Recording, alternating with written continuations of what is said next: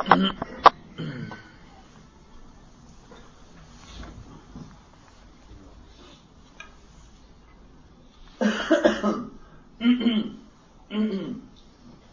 الحمد لله نحمده ونستعينه ونستغفره ونعوذ بالله من شرور أنفسنا ومن سيئات أعمالنا. من يهده الله فلا مضل له ومن يضلل فلا هادي له. وأشهد أن لا إله إلا الله وحده لا شريك له وأشهد أن محمدا عبده ورسوله.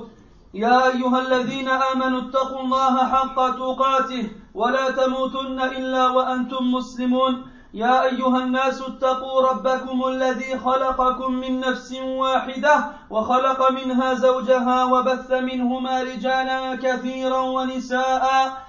واتقوا الله الذي تساءلون به والأرحام إن الله كان عليكم رقيبا. يا أيها الذين آمنوا اتقوا الله وقولوا قولا سديدا. يصلح لكم أعمالكم ويغفر لكم ذنوبكم. ومن يطع الله ورسوله فقد فاز فوزا عظيما. أما بعد فإن أصدق الحديث كتاب الله وخير الهدي هدي محمد صلى الله عليه وسلم. وشر الأمور محدثاتها وكل محدثة بدعة وكل بدعة ضلالة وكل ضلالة في النار. أما بعد أيها المسلمون يقول الله سبحانه ويوم يعض الظالم على يديه يقول يا ليتني اتخذت مع الرسول سبيلا يا ويلتى ليتني لم أتخذ فلانا خليلا لقد أضلني عن الذكر بعد إذ جاءني وكان الشيطان للإنسان خذولا. أيها المسلمون لهذه الآيات الكريمة سبب نزول ذكرته كتب التفسير والسيرة النبوية ومفاده أن عقبة بن أن عقبة بن أبي معيط من زعماء قريش كان جارا للرسول صلى الله عليه وسلم. وحصل أن أقام عقبة وليمة دعا إليها الرسول صلى الله عليه وسلم. فعرض الرسول صلى الله عليه وسلم على عقبة الإسلام فاستجاب عقبة بالشهادتين بقوله أشهد أن لا إله إلا الله وأشهد أن محمدا رسول الله. فعلم بذلك أبي بن خلف من زعماء المشركين وكان صديقا لعقبة فجاء إليه وقال له وجهي من وجهك حرام إذا لم تطأ عنق محمد وتبصق في وجهه. فاستجاب عقبة لما أمره به صديقه الشرير وفعل فعلته النكراء تجاه رسولنا محمد صلى الله عليه وسلم وارتد عن الإسلام فنزلت هذه الآيات الكريمة لتصف عقبة بالظالم وأنه سيندم على فعلته النكراء يوم القيامة كما سيندم على صحبته لأبي بن خلف الذي هو بمث... الذي هو بمثابة الشيطان الظالم. وكان مصير عقبة في الدنيا أن وقع أسيرا في يد المسلمين في معركة في معركة بدر.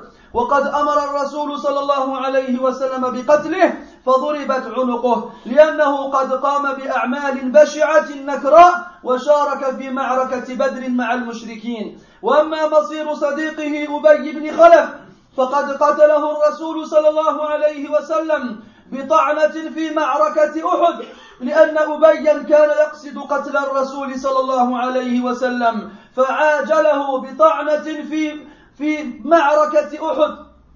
فأصابه بطعنة في في في معركة أحد.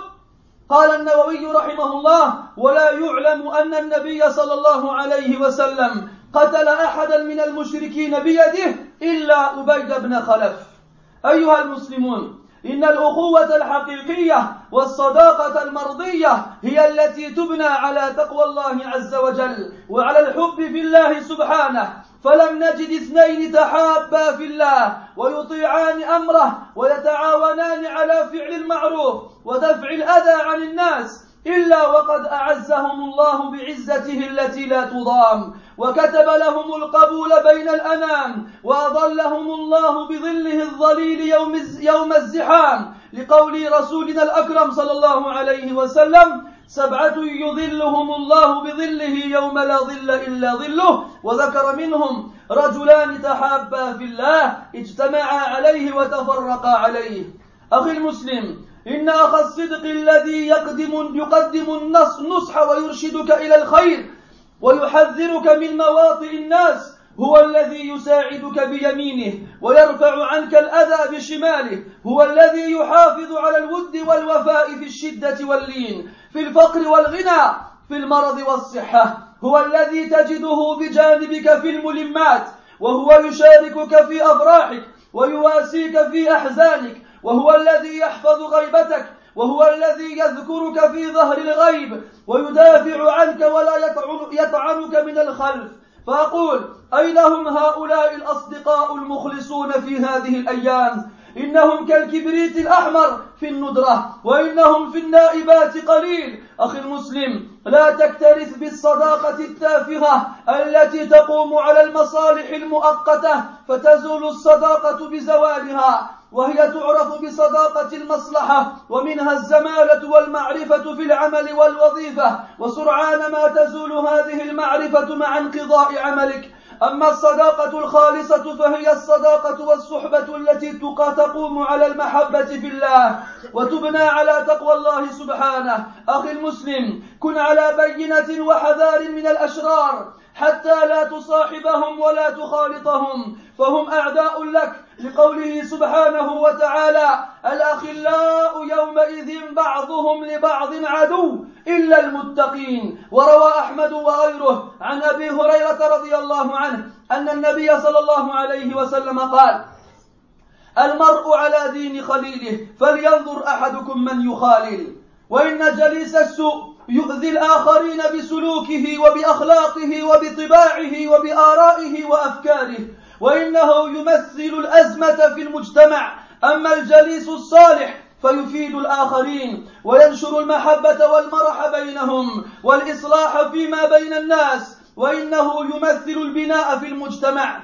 كما في كما في الصحيحين من حديث أبي موسى الأشعري رضي الله عنه أن النبي صلى الله عليه وسلم قال ومثل الجليس الصالح كمثل صاحب المسك إن لم يصبك منه شيء أصابك من ريحه ومثل الجليس السوء كمثل صاحب الكير إن لم يصبك من شرره أصابك من دخانه. أيها المسلمون في هذا المقام يجب أن نوضح الحكم الشرعي في مجالسة الأشرار. فقد روى الترمذي عن جابر بن عبد الله رضي الله عنهما أن النبي صلى الله عليه وسلم قال من كان يؤمن بالله واليوم الآخر فلا يقعدن على مائدة يدار عليها الخمر.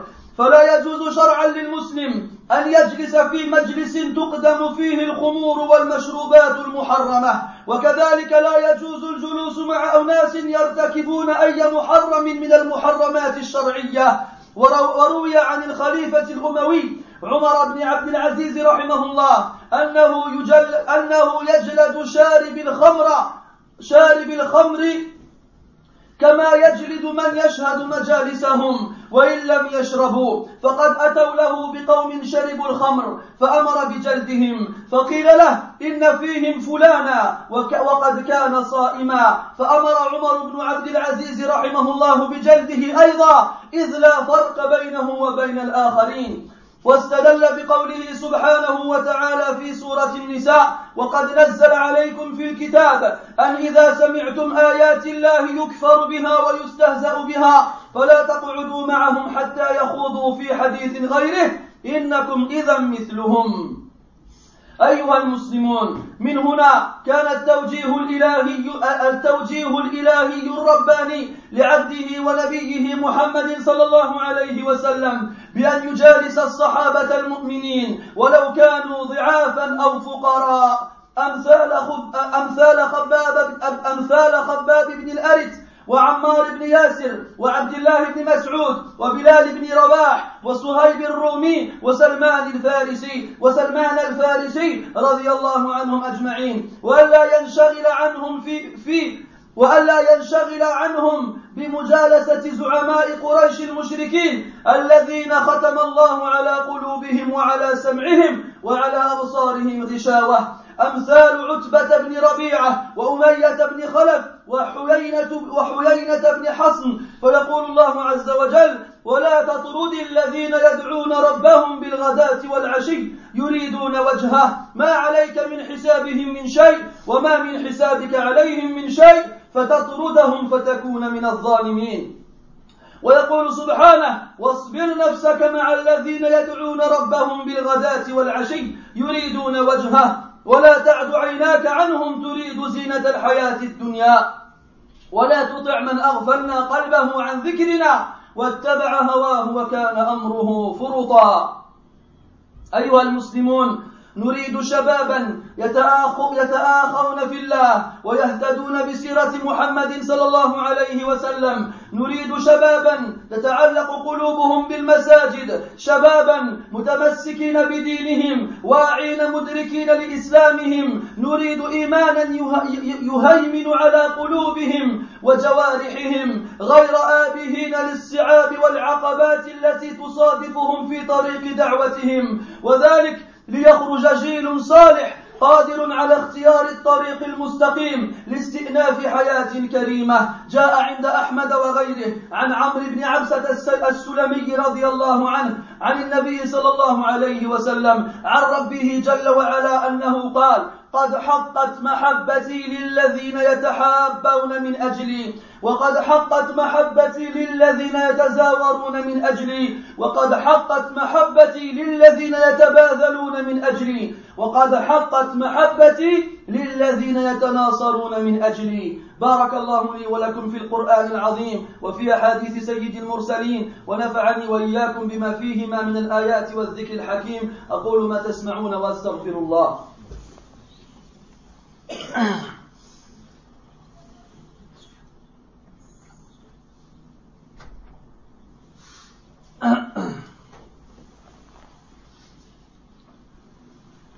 الحمد لله رب العالمين والعاقبة للمتقين ولا عدوان إلا على الظالمين وأصلي وأسلم على أشرف الأنبياء والمرسلين محمد بن عبد الله عليه أفضل الصلاة وأزكى التسليم وعلى آله وأصحابه أجمعين وبعد Mes frères, Allah tabaraka wa ta'ala dit dans le Coran Le jour où l'injuste se mordra les deux mains et dira Hélas pour moi, si seulement j'avais suivi chemin avec le messager.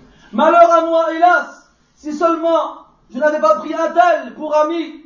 Il m'a en effet égaré loin du rappel après qu'il me soit parvenu et le diable déserte l'homme après l'avoir tenté.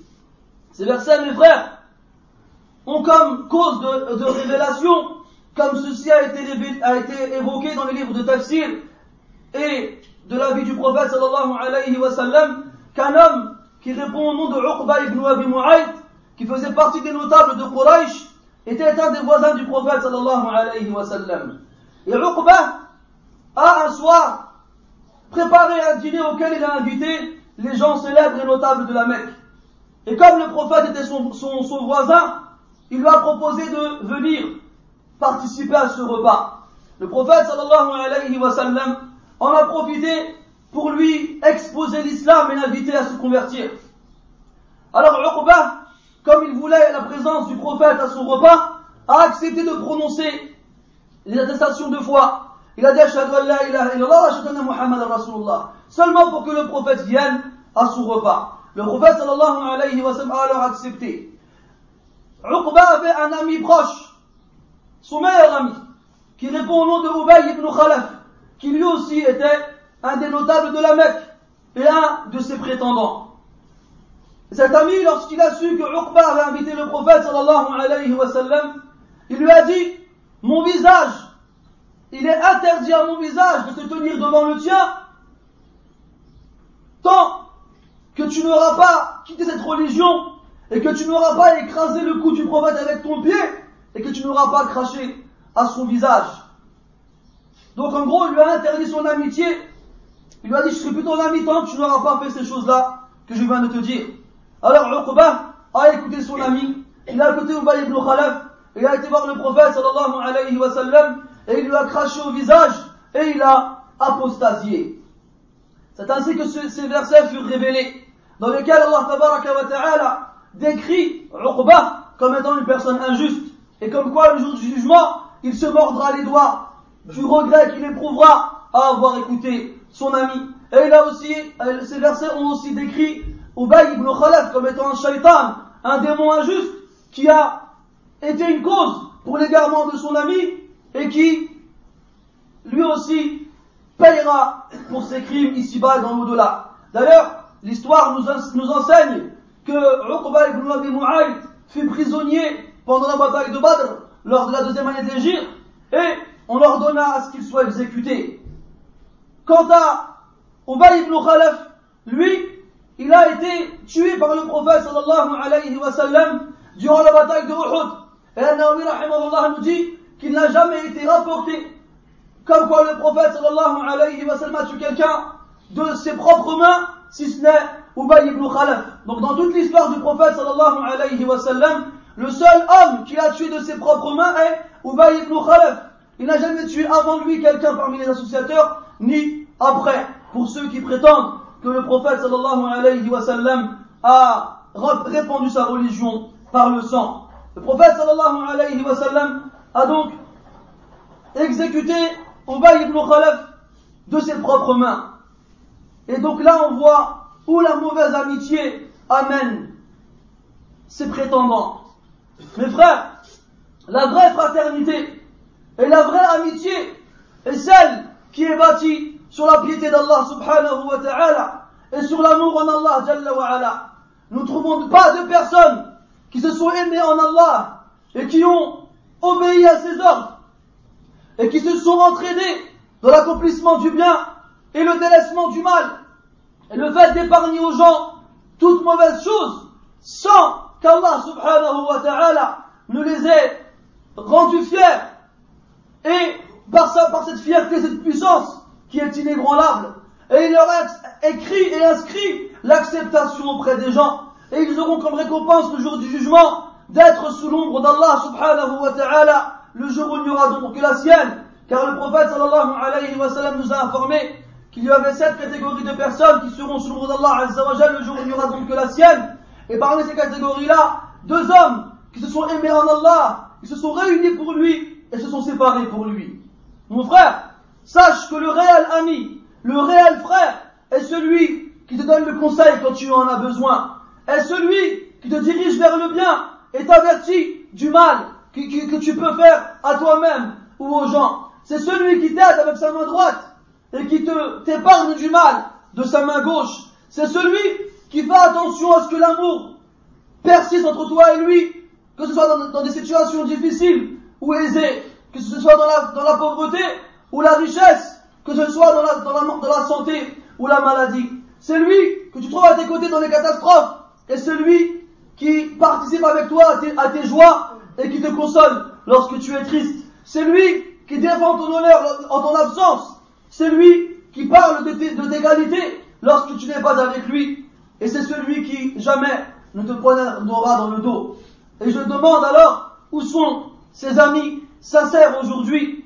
Où ils sont? Ils sont comme les pierres précieuses, tellement ils sont rares, et tellement ils sont peu lorsqu'on a besoin d'eux. Mon frère, fais attention à ne pas te faire trahir par la mauvaise amitié, celle qui est basée sur des intérêts temporaires. C'est cette amitié qui lorsque l'intérêt n'est plus présent, elle disparaît aussi. C'est ce qu'on appelle l'amitié à intérêt. C'est comme les collègues qu'on a au travail, ou bien les connaissances qu'on a dehors. On croit qu'ils sont nos amis, alors qu'en général, lorsqu'on les quitte, que ce soit dans le lieu de travail ou bien dehors, on se rend compte aussi que leur amitié nous quitte. La réelle amitié et la réelle fraternité est celle qui est basée sur l'amour d'Allah subhanahu wa ta'ala et c'est celle qui est basée sur la piété d'Allah Jalla wa ala. Mon frère, fais extrêmement attention des gens mauvais.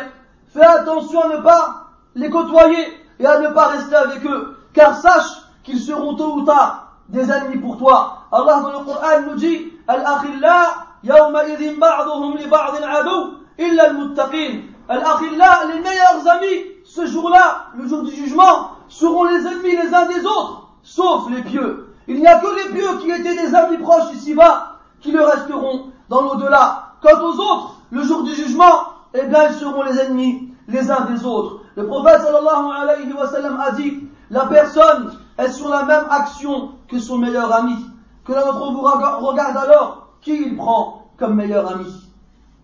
Le mauvais compagnon fait du mal aux autres avec ses paroles, avec ses gestes, avec sa nature, avec ses pensées et ses avis. C'est lui qui représente la crise dans la société. Quant au bon compagnon, lui, il porte intérêt à ses compagnons, il porte intérêt aux autres, et il répand l'amour et la joie parmi les gens. Et il essaye de concilier entre les gens, et c'est lui qui représente la consolidation d'une bonne société. Le prophète sallallahu alayhi wa sallam a dit, l'exemple du bon compagnon est comme le vendeur de misk. S'il ne te vend pas de sa marchandise, il te touchera au moins avec sa bonne odeur. Et l'exemple du mauvais compagnon est comme celui qui souffle sur le fer forgé. Si il ne te touche pas avec les étincelles, tes vêtements, alors la mauvaise odeur s'imprègnera sur toi. Et le prophète, alayhi salatu wassalam, a dit, avant de ce que ce, ce, hadith il est important, après avoir mis une lumière sur, ce point-là, d'évoquer des jugements. Les frères, si vous pouvez vous, vous serrer, barakallahu fikum, une fois de plus. Comme vous le pouvez.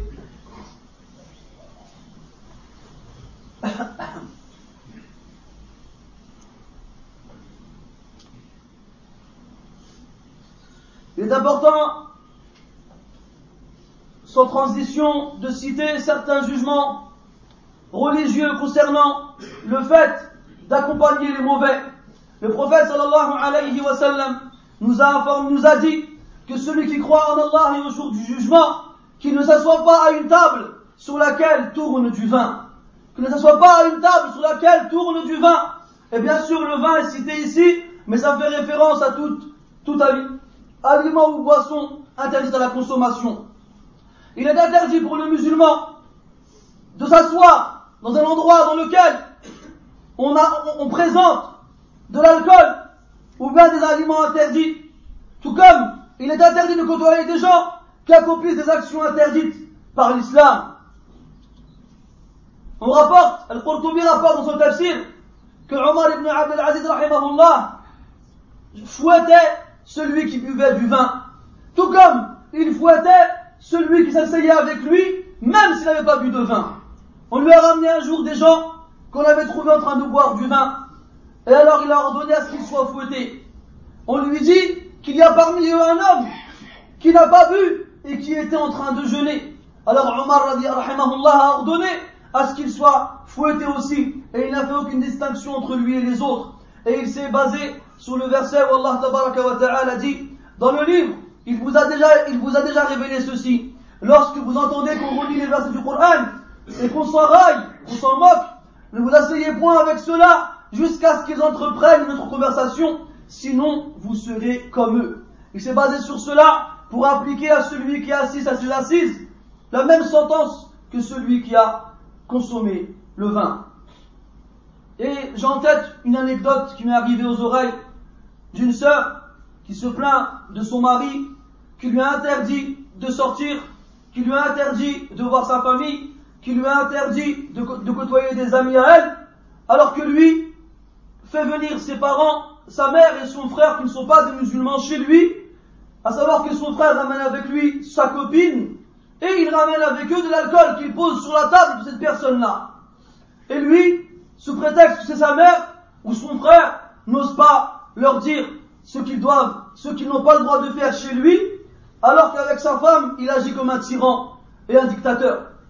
Et un subhanallah, de ces gens-là qui savent appliquer les lois d'Allah quand ça les arrange, mais quand ça les arrange plus, ils les oublient. Et voilà, ces, affaires-là, elles sont très nombreuses. Et pendant un moment, mon courroux, entre guillemets, s'est exercé sur les femmes mauvaises envers leurs époux. Mais actuellement, voilà, j'en entends, j'en des vers et des pas mûrs concernant les hommes qui agissent réellement comme des barbares à l'égard de leurs épouses et qui n'ont absolument aucune pitié, aucune miséricorde envers elles. On dirait que ce sont des morceaux de pierre qu'ils ont face à eux. Alors que ces frères-là craignent Allah Azzawajal de ne pas laisser rentrer chez eux de l'alcool, ou bien des choses interdites, même si ce sont leurs parents qui les ramènent. Et sachez que ceux qui croient qu'en faisant cela, ils ont été bons envers leurs parents, comme Allah a ordonné cela, se trompent lourdement. Allah subhanahu wa ta'ala nous a ordonné d'être bons envers nos parents. Et les savants nous expliquent que la meilleure façon d'exprimer cette bonté envers ses parents est de leur ordonner le bien et de leur interdire le mal. Si tu vois tes parents sur un péché et tu ne leur interdis pas, tu n'auras pas été bon envers eux. Et si tu les vois délaisser une obligation et tu ne leur ordonnes pas, tu n'auras pas été bon envers eux. Et sache que même si tu leur ordonnes une chose et qu'ils ne l'acceptent pas et qu'à cause de cela ils te renient et te maudissent, n'aie pas peur, car devant Allah Ta'ala tu seras innocent. Toi, fais ton devoir et ne te soucie pas des, conséquences. C'est Allah subhanahu wa ta'ala qui fait ce qu'il veut et qui juge qui il veut. Ne fais pas avoir par ses appréhensions. Non, mais si jamais je lui dis de pas ramener d'alcool, elle m'aimera plus, ou bien voudra plus, elle voudra plus venir chez moi, ou bien c'est déjà mon frère de pas ramener sa copine chez moi, il m'aimera plus, et ainsi de suite. Eh ben, il t'aime plus, c'est pas grave. Il t'aime plus, c'est pas grave. Allah, il appelle le Coran, dans le Coran, Al-Furqan, celui qui divise. Il divise là les gens de la, de la vérité des gens du mauvais. Et Naam, il a aussi divisé l'homme de sa femme, le père de son enfant et le maître de son esclave. Alors ne te dis pas qu'à cause de, de ce que je vais ordonner comme bien ou interdire comme mal à ma famille, je vais les perdre. Non, tu vas pas les perdre. C'est eux qui vont se perdre eux-mêmes. Ordonne-leur le bien, interdis-leur le mal. Et chez toi, c'est toi le chef. Et chez toi, c'est toi qui as l'autorité. Tu ne dois pas laisser rentrer ces choses-là et les poser sur ta table et sourire avec la, copine de ton, frère qui n'est même pas son épouse, avec laquelle il fornique soir et matin, et tu le laisses rentrer chez toi. Et ton épouse, toi, qui obéit à Allah Ta'ala du mieux qu'elle le peut, et qui se couvre comme Allah lui a ordonné, tu ne lui fais pas un sourire et tu ne lui accordes pas un répit. Mes frères, d'après ce qu'on vient de citer de l'anecdote de Omar ibn on comprend de la part d'Allah subhanahu wa ta'ala qu'il a ordonné à son prophète et messager sallallahu de ne pas rester avec les mauvaises personnes. Et il lui a aussi ordonné de rester avec les bons, de rester avec les pieux, de rester avec les sages. Parmi ses compagnons radiallahu anhum, même s'ils sont faibles et même s'ils sont pauvres, comme Khabbab ibn al-Harit, ibn Yasir, ou bien Abdullah ibn Mas'ud, ou bien Bilal ibn Rabah, ou bien Suhaib al-Rumi, ou bien Salman al-Farisi, radiallahu anhum ajma'in et qui ne se préoccupe, qui ne se préoccupe pas des autres, des prétendants de Quraysh, et de, en délaissant ses compagnons pieux et, bons autour de lui. Car ces prétendants de Quraysh, Allah Ta'ala a scellé leur cœur, et il a fermé leur, il a scellé leur cœur et leurs, et, leurs oreilles, et il a mis sur leur, sur leur vue un voile, comme Utbat ibn Rabi'a, wa Umayya ibn Khalaf, wa Hulayna ibn Hisn, Allah subhanahu wa ta'ala a dit à son prophète sallallahu alayhi wa sallam dans ce sujet-là, et ne repousse pas ceux qui matin et soir implorent leur Seigneur, cherchant, sa face, leur demander compte ne t'incombe rien, et te demander compte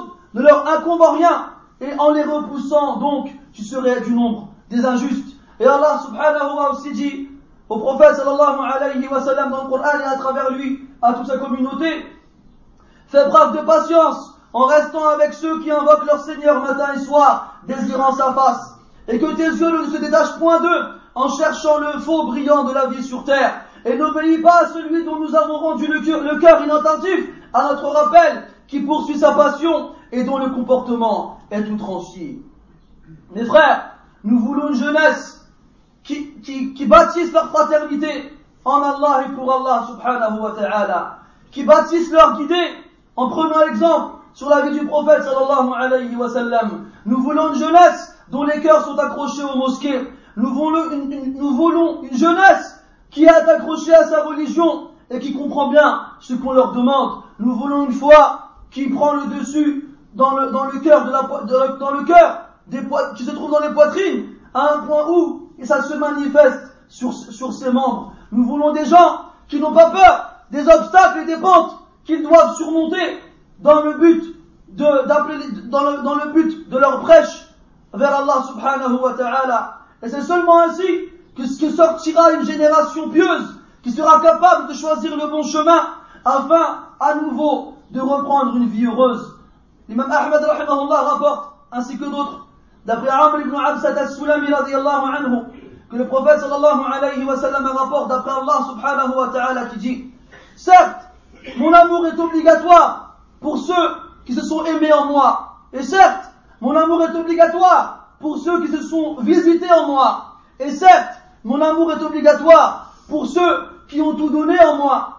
Et certes, mon, mon amour est obligatoire pour ceux qui se secouent les uns les autres en moi. نسأل الله تبارك وتعالى أن يجعل أخوتنا صادقة وأن يجنبنا صحبة الأشرار والفجار.